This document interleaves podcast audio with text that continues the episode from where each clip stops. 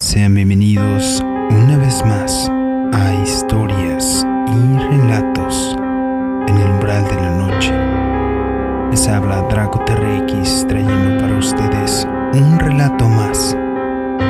En esta ocasión, Edgar nuevamente nos proporciona con un relato, pero un relato de uno de sus compañeros de trabajo, Manuel, quien se encontraba laborando en la empresa lechera, al igual que Edgar.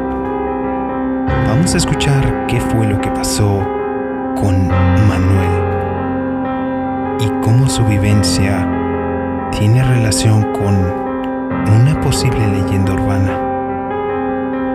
Espero la historia les robe un escalofrío. Pónganse los auriculares, suban el volumen y apaguen la luz, porque están a punto de escuchar historias y relatos en el umbral noche. Comenzamos.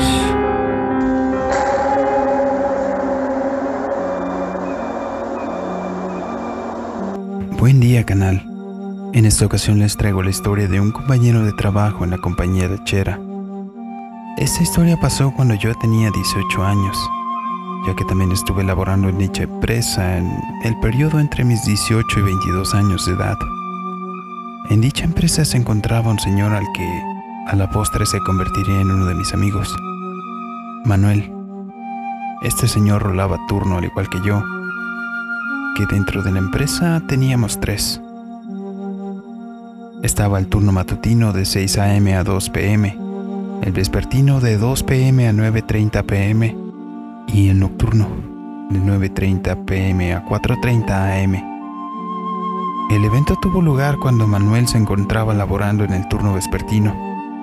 Él había tenido que pedir permiso debido a que su esposa la habían sometido a un procedimiento quirúrgico y sus hijos no podían cuidar de ella por lo que solicitó salir 30 minutos antes de lo normal para poder llegar a atender a su convaleciente mujer lo antes posible. Las calles aledañas a la planta suelen ser áreas muy solitarias debido a que suele haber flujo de personal solo a las horas de entrada y salida del mismo, por lo que el resto del día es muy difícil poder observar a varias personas caminando por la zona. Salió de la planta y comenzó a caminar por la calle rumbo a la avenida, por donde circula el transporte que lo llevaría a su domicilio. Era un área lúgubre, ya que era una calle amplia y solitaria, cuyas luminarias apenas podían alumbrar lo necesario, con algunos grandes y frondosos árboles, cuyas copas hacían algo de ruido cuando el viento cruzaba por sus ramas. Llegó hasta el área de la avenida, que era un área de cinco carriles, hasta llegar al otro lado ya que es una de las calles con mayor flujo vehicular de la ciudad. Cruzó el primer carril sin inconvenientes, ya que ese es uno de los carriles con menos afluencia de vehículos. Y se quedó parado en el camellón, cuando escuchó por detrás suyo el sonido de unos tacones golpeando el concreto del suelo. No le prestó importancia pensando que tal vez alguno de los miembros del personal de oficina pudo haber estado transitando. Al continuar escuchando los tacones, por fin su razonamiento le volvió a surgir y se cuestionó a sí mismo sobre el ruido, pues recordó que el personal que labora en oficinas regularmente cubre horarios de trabajo hasta las 5 de la tarde. Pensó que tal vez era alguna de las mujeres que también trabajaban en el área de producción, pero al mismo tiempo recordó que ellas estaban cubriendo el turno de la mañana, por lo que no era posible que fueran ellas las que estarían caminando por el área aprovechó que el flujo de automóviles disminuyó para cruzar hacia el otro lado de la calle, puesto que en el área de la avenida no hay semáforos o topes cercanos. Mientras seguía cruzando, el sonido de los tacones tras él continuaba siguiéndole. Pero él estaba concentrado en llegar al otro lado. No podía voltear, puesto que cualquier distracción podría significar que algún conductor o exceso de velocidad pudiera atropellarle por lo que trató de no prestar importancia, al menos hasta llegar al otro lado. Una vez que estaba al otro lado de la calle, que es donde se detienen los camiones, por fin pudo voltear para detectar aquello que lo estaba siguiendo y quitarse la incertidumbre. Volteó para quedar de frente a donde venía y un escalofrío le recorrió el cuerpo. Tras él no había nadie.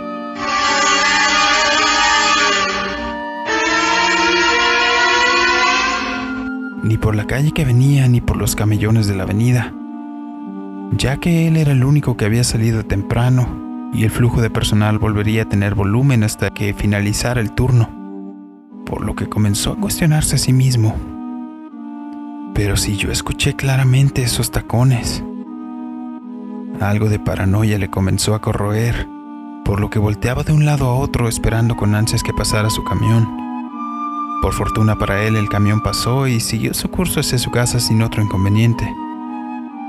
Al día siguiente, platicando con los demás miembros del equipo sobre lo sucedido el día anterior, sobre cómo se había extrañado de escuchar el caminar de unos tacones tras de sí, él decidió no voltear, por mayor temor a ser atropellado por lo que algunos compañeros más viejos en la planta comenzaron a comentar.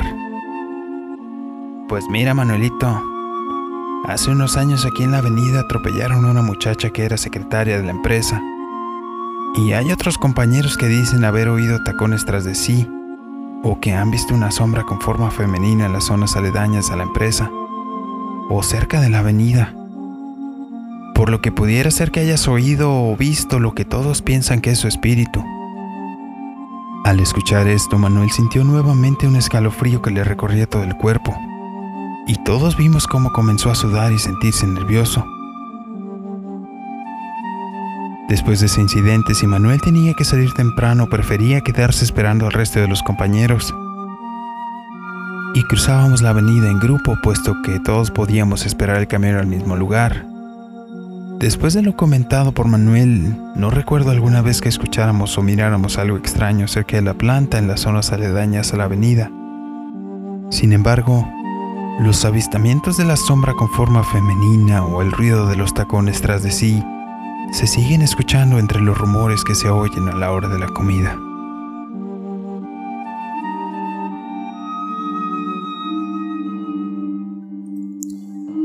Así es como termina el relato del día.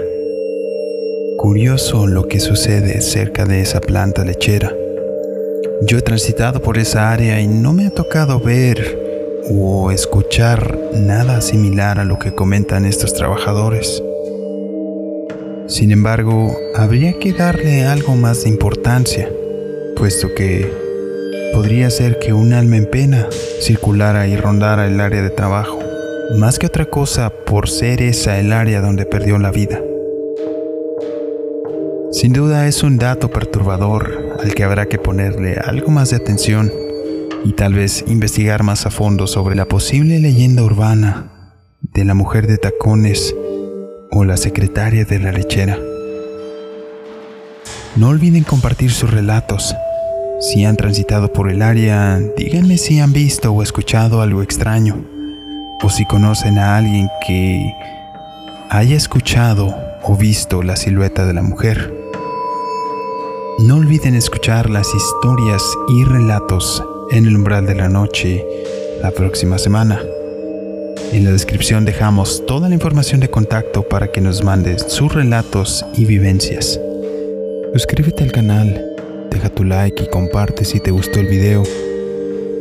Además no olvides seguirnos en Anchor, donde tenemos un episodio nuevo todos los lunes. Yo soy Draco TRX.